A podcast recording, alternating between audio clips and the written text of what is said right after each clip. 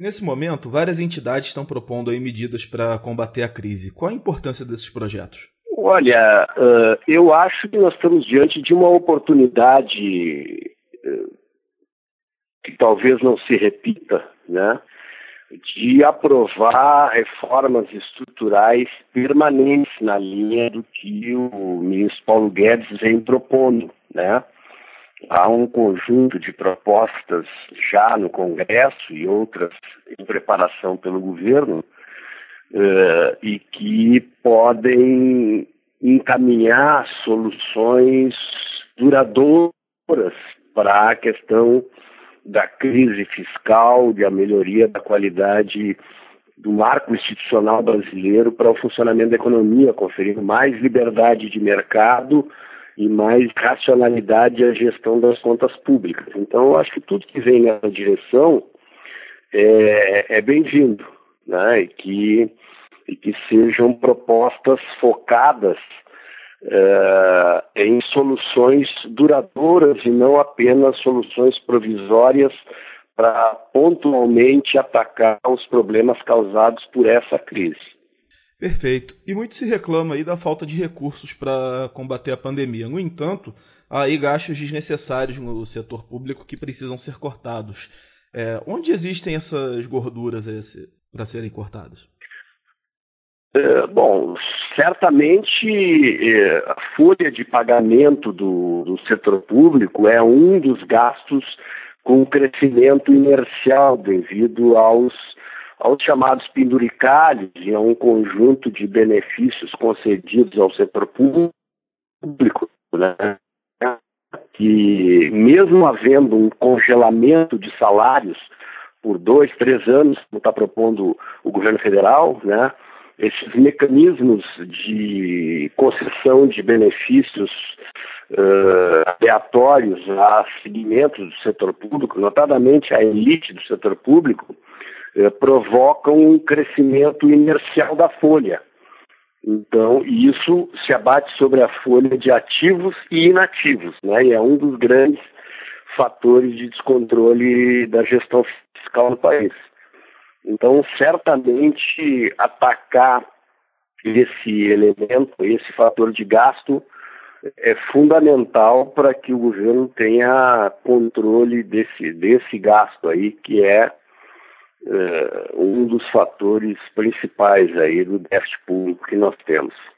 E qual a realidade aí do, dos penduricalhos, né? Que muitos se falam dos penduricalhos e dos supersalários. Quais são as distorções que existem hoje no Brasil? Bom, eh, vamos, vamos definir o que, que é esse, o que, que são os penduricalhos, né? E, e são uh, benefícios salariais embutidos legalmente na folha de pagamentos para segmentos do funcionalismo público, tá?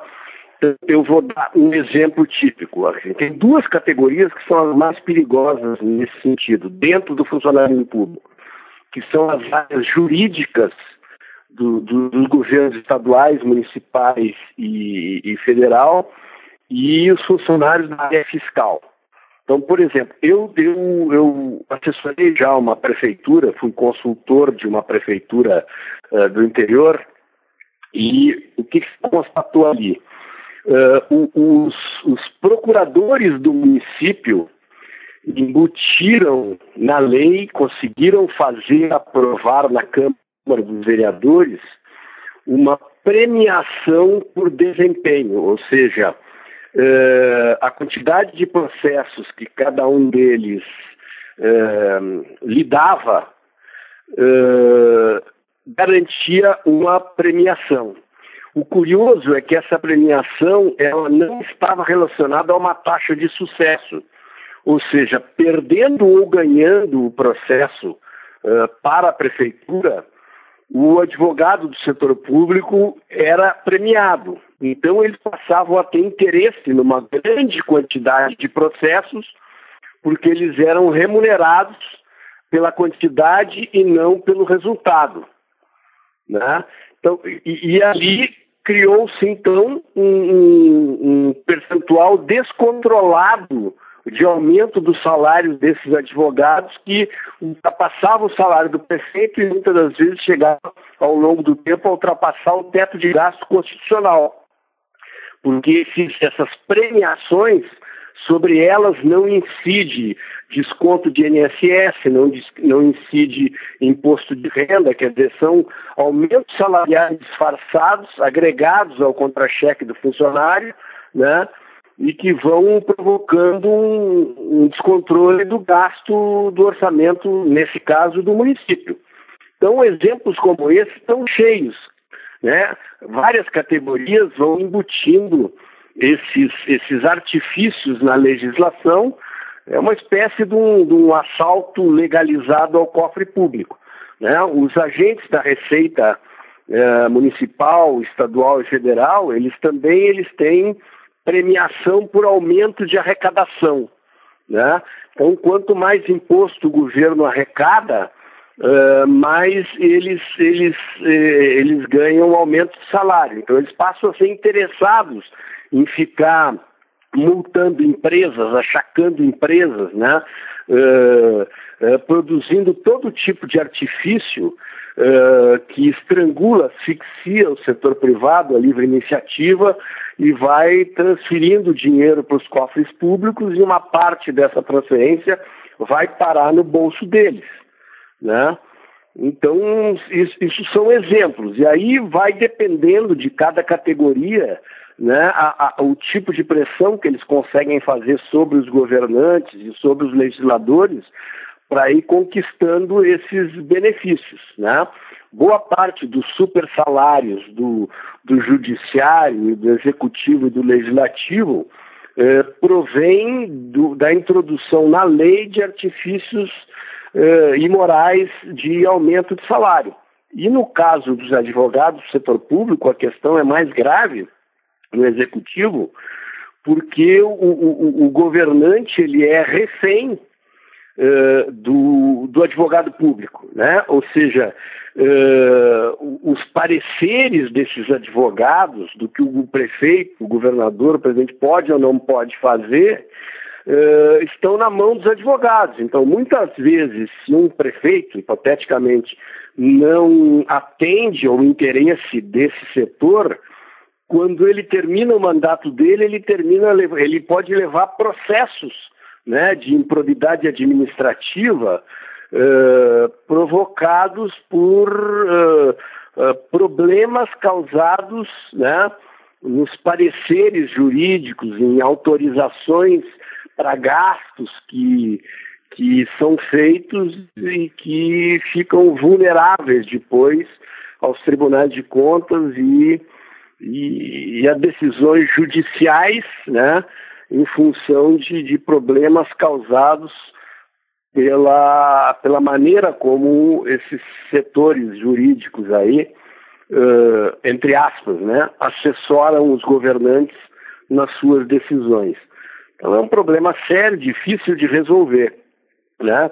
E eu chamo a atenção para um outro problema que é o seguinte: alguns anos atrás houve um acordo né, uh, no judiciário brasileiro para acabar com os chamados penduricalhos. Né? E aí o que, que foi feito? Foi feito o um acordo, e esse acordo tinha como fundamento uh, transformar todos os penduricalhos do passado uh, num valor incorporado ao salário sob o pretexto de que a partir dali os penduricalhos acabariam. Né? Passou um ou dois anos depois que o acordo foi feito e os benefícios foram incorporados aos salários, eles começaram a criar novos penduricalhos, né? Auxílio alimentação, pagamento de plano de saúde para os funcionários do judiciário, auxílio paletó, auxílio para comprar livro, né? Então, os artifícios que essas corporações utilizam para assaltar os cofres públicos, entre aspas, dentro da lei, né, porque esses benefícios vão sendo transformados em decisões uh, legais, uh, são muito maliciosos. Né? É muito difícil se conseguir uh, contornar isso, é preciso uma, é preciso uma, uma situação e uma estratégia muito favorável. E eu acredito que essa crise agora provocada pela epidemia do coronavírus, né, em que o dinheiro público vai escassear, em que a população está, digamos, suscetível a aceitar o argumento de que há prioridades maiores para atender o povo brasileiro do que engordar os salários da elite do funcionalismo público, talvez nós tenhamos uma chance de mexer com isso. Agora, quando se fala nisso, a gente fala de uma pequena fração do funcionalismo, né? É, na verdade, assim, é, comparando o setor público com o setor privado, né, todo o servidor público uh, tem privilégios que não existem para o trabalhador do setor privado, né? Uh, a estabilidade no emprego, por exemplo, tá? Tá certo que o setor público, quando o, o, o, funcionário é de carreira, ele não tem fundo de garantia de tempo de serviço, né? Mas ele é indemissível, independentemente da qualidade do serviço que ele entrega. Né? No setor privado, se um funcionário não, não, não tem bom desempenho, ele é demitido. Tem lá o seu FGTS, tem uma série de garantias. Né? No setor público isso não acontece, é muito raro a gente ver um servidor público ser demitido. Né? O cara tem que cometer algum tipo de irregularidade muito grande para ser demitido a bem de serviço público, como se diz na terminologia legal. Né? Mas uh, uh, o, o, grande problema do gasto realmente descontrolado, tanto de ativos como de inativos, incide sobre uma parcela que, que é a elite do funcionalismo, né? É, que são os, os, mais bem remunerados uh, do executivo, do legislativo, do judiciário e do Ministério Público. E no caso, o, o problema mais grave está uh, no Judiciário e no Ministério Público, né, que são setores herméticos, são, são instituições uh, muito fechadas, não dependem de serem votados para exercerem os cargos que exercem, então eles estão ali imunes à pressão da opinião pública e tem, tem orçamento próprio, né? O do décimo, quer dizer, é uma parcela da, da, do orçamento fiscal é destinada a estes a essas instituições para que sejam para que esse valor seja gerenciado autonomamente, né, dentro da, da, da, do conceito de, de independência dos poderes. Então, aí vai uma outra distorção também, porque normalmente esse duodécimo, né, é, ele, é, ele é distribuído ao legislativo e ao judiciário com base no orçamento projetado e não no orçamento realizado. Né? Então, quando o orçamento é elaborado, é, é projetado um percentual X de crescimento da economia. Vamos imaginar agora a situação que o Brasil está. Né? Quer dizer, o, o, o, governo federal vinha projetando um crescimento de alguma coisa em torno de 2, 2,3% do PIB brasileiro para esse ano de 2020. Ano passado ele projetava 1,3%, deu 1%. Então, o orçamento é projetado para um percentual de crescimento que não necessariamente se realiza. Então, vocês imaginam o seguinte: nós projetamos para 2020 um crescimento uh, do, do, PIB brasileiro e, consequentemente, da arrecadação uh, de 2,3%. Então, o, o, o, o, duodécimo, a duodécima parte desses, desse orçamento projetado né, é distribuída uh, para o judiciário. Só que, só que com a recessão, nós vamos ter recessão, não vamos ter crescimento de 2,3%. De 2,3%, né? Mas o, o judiciário vai receber sobre esse PIB projetado sobre a arrecadação projetada. Isso significa o quê? Que, que a iniciativa privada, que o cidadão que trabalha e paga os seus impostos, né, eh, vai garantir a boa vida uh, do judiciário, especialmente da elite do judiciário, que não vai ter corte de, de, de receita, né?